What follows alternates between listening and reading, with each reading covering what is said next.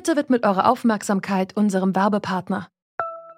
Die Suche nach geeigneten Mitarbeitenden kann viel Zeit in Anspruch nehmen, muss sie aber nicht unbedingt, denn man kann sich helfen lassen. Zum Beispiel mit den Premium-Stellenanzeigen von Indeed, denn damit wird eure Stellenanzeige in der Suche sichtbarer und Bewerberinnen und Bewerber werden schneller auf euch aufmerksam. Indeed schenkt euch jetzt 75 Euro Startguthaben für eure Premium-Stellenanzeigen. Klickt dazu auf den Link in den Show Notes. Es gelten die AGB.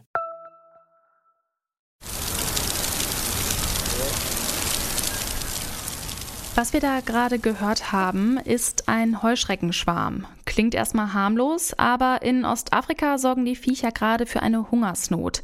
Zehn Millionen Menschen sind von Hunger bedroht, denn die Insekten vernichten ganze Ernten und die Corona-Pandemie macht die Bekämpfung der Schädlinge nicht gerade leichter. Wir wollen deshalb wissen, was kann man gegen diese Heuschreckenplage unternehmen? Ihr hört Detektor FM, es ist der 6. Mai 2020 und ich bin Laralina Götte. Hi.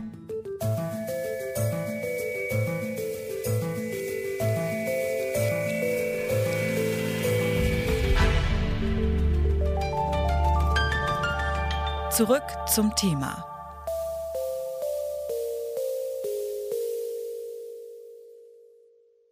Die Schwärme der Wüstenheuschrecke bestehen aus 100 Millionen von Tieren. Teilweise sind sie 60 Kilometer lang und 40 Kilometer breit. Ein Schwarm dieser Größe frisst an einem Tag die Nahrung für rund 35.000 Menschen und legt an einem Tag etwa 150 Kilometer zurück.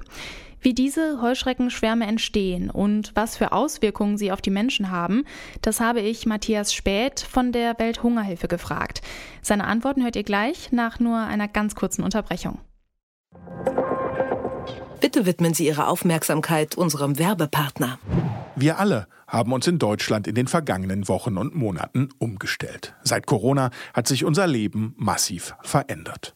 Was jedoch bei all dem Fokus auf unseren eigenen Alltag manchmal vergessen wird, ist die Situation der Menschen in Krisengebieten auf der ganzen Welt. Denn natürlich bedroht das Coronavirus auch diese Menschen. Die Aktion Deutschland hilft, ein Bündnis aus 23 deutschen Hilfsorganisationen, sammelt deshalb Geld für die humanitäre Hilfe in Krisensituationen. Informationen und die Bankverbindung für Spenden findet ihr auf der Webseite aktion-deutschland-hilft.de. Als Krisengebiet gilt der Osten Afrikas. Hungersnöte und andere Probleme machen den Menschen dort schon ohne biblische Heuschreckenplagen das Leben schwer. Matthias Späth ist bei der Welthungerhilfe Landesdirektor für Äthiopien und von ihm wollte ich wissen, wieso diese Heuschreckenschwärme ausgerechnet dort ihr Unwesen treiben. Zum einen gibt es in Afrika eine sogenannte Wüstenheuschrecke die extrem äh, sich vermehrt und äh, auch extrem gefräßig ist. Die lieben nasse Regionen, äh, sie lieben warme Regionen. Äh, Im Tiefland Afrikas kombiniert sich äh, äh, Nässe mit, mit Wärme. Hinzu kommt natürlich noch erschwerend, dass viele der, der idealen Brutgebiete in Regionen liegen, die entweder kriegerisch umkämpft sind, weshalb er schlechten Zugang hat äh, und die Kontrolle dann in diesen Gebieten ausüben kann. Oder sind sehr extrem entlegene Gebiete, wo kein Mensch und keine Infrastruktur vorhanden sind. Warum ist denn die Heuschreckenpopulation dieses Jahr in Ostafrika so besonders riesig?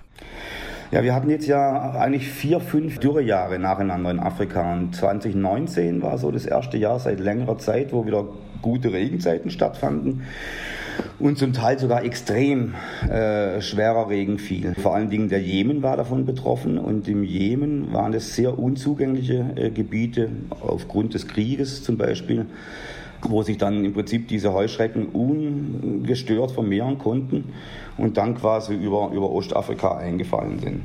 Was hat jetzt die Corona-Pandemie damit zu tun, dass man da so schwer darauf reagieren konnte? Es gibt diese Kontaktsperren, man hat versucht, extrem früh zu reagieren mit Lockdowns. Und insofern äh, hat das natürlich dazu geführt, dass Flughäfen geschlossen sind, äh, dass Experten kaum noch ins Land reinkommen, die man jetzt dringend benötigte.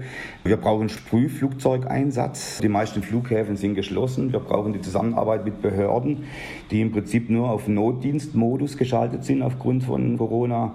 Wir brauchen Straßentransport, Logistik und äh, in vielen Regionen wurde der Verkehr extrem runtergefahren. Wir haben nicht hinreichend Schutz für die ganzen Mitarbeiter, die im Prinzip die Kontrollmaßnahmen durchführen sollten. wir haben keine Möglichkeit, äh, die Leute zu trainieren aufgrund dieser Social Distancing-Probleme. Also insofern kommen wieder viele Faktoren zusammen und wirklich das Land ist total im Griff von Corona. Also ich spreche jetzt für Äthiopien. Ähm, da gehen die, die anderen Probleme fast unter. Welche Hilfsmaßnahmen werden denn jetzt konkret bei der Welthungerhilfe diskutiert? Äh, diese äh, Heuschrecken haben Regionen betroffen, wo sehr viele Viehnomaden leben. Das Vieh waren die, sind die ersten, die drunter gelitten haben. Äh, das bisschen Ackerbau, was es in den Regionen gab, ist auch alles weggefressen. Also insofern müssen wir uns darauf konzentrieren, die Leute jetzt erstmal Überlebenshilfe zu leisten für die nächsten Monate. Es geht darum, dass man einmal die Leute wirklich direkt mit, mit Paarmitteln versorgt, damit sie sich überhaupt Ernährung leisten können, weil die Preise steigen. Äh, gleichzeitig äh, versuchen wir jetzt natürlich äh, Saat auszugeben an, an, an die Farmer, an die Bauern. Andere Maßnahmen sind dann die Versorgung des Viehs mit veterinärmedizinischen Maßnahmen, mit Futtersicherung und natürlich dann die äh, Zusammenarbeit mit dem Gesundheitssystem intensivieren, um sicherzustellen, dass die Menschen, die eine Ernährungsunterstützung benötigen, die auch bekommen. Den Menschen und Tieren direkt vor Ort helfen, um sie wenigstens vor dem Verhungern zu retten. Das leistet die Welthungerhilfe in Ostafrika. Aber kann man nicht auch dafür sorgen, dass diese gewaltigen Heuschreckenschwärme gar nicht erst entstehen? Manche meinen, die einzige Lösung sind Insektizide.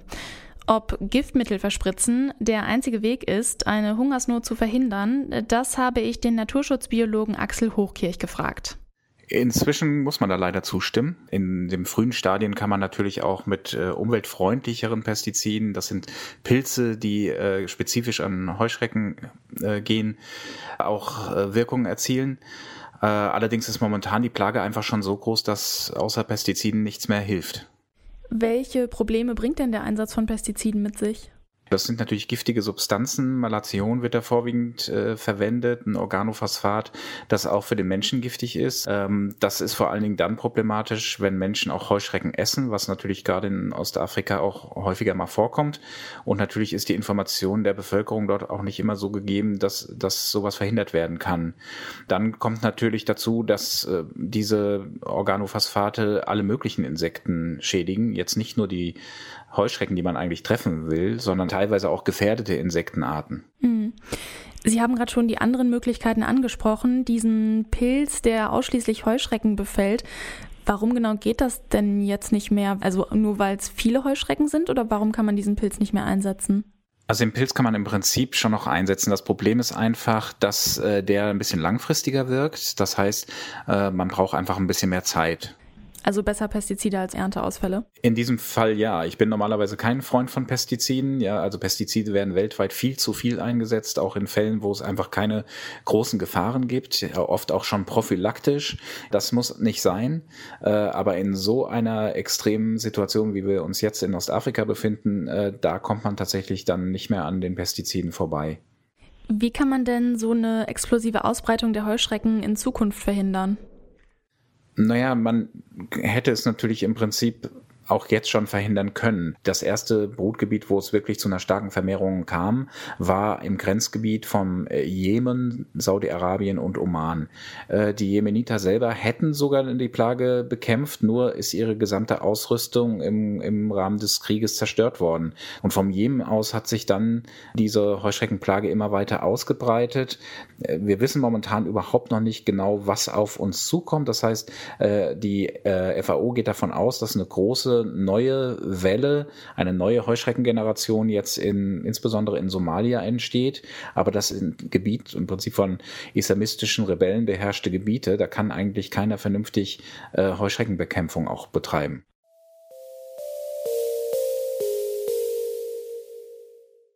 Wenn Menschen verhungern, weil Heuschrecken über die Ernte herfallen, ist also nicht nur die Natur schuld. Die Kriege, die die Menschen selber in dieser Region führen, verhindern eine wirksame Bekämpfung der Insekten.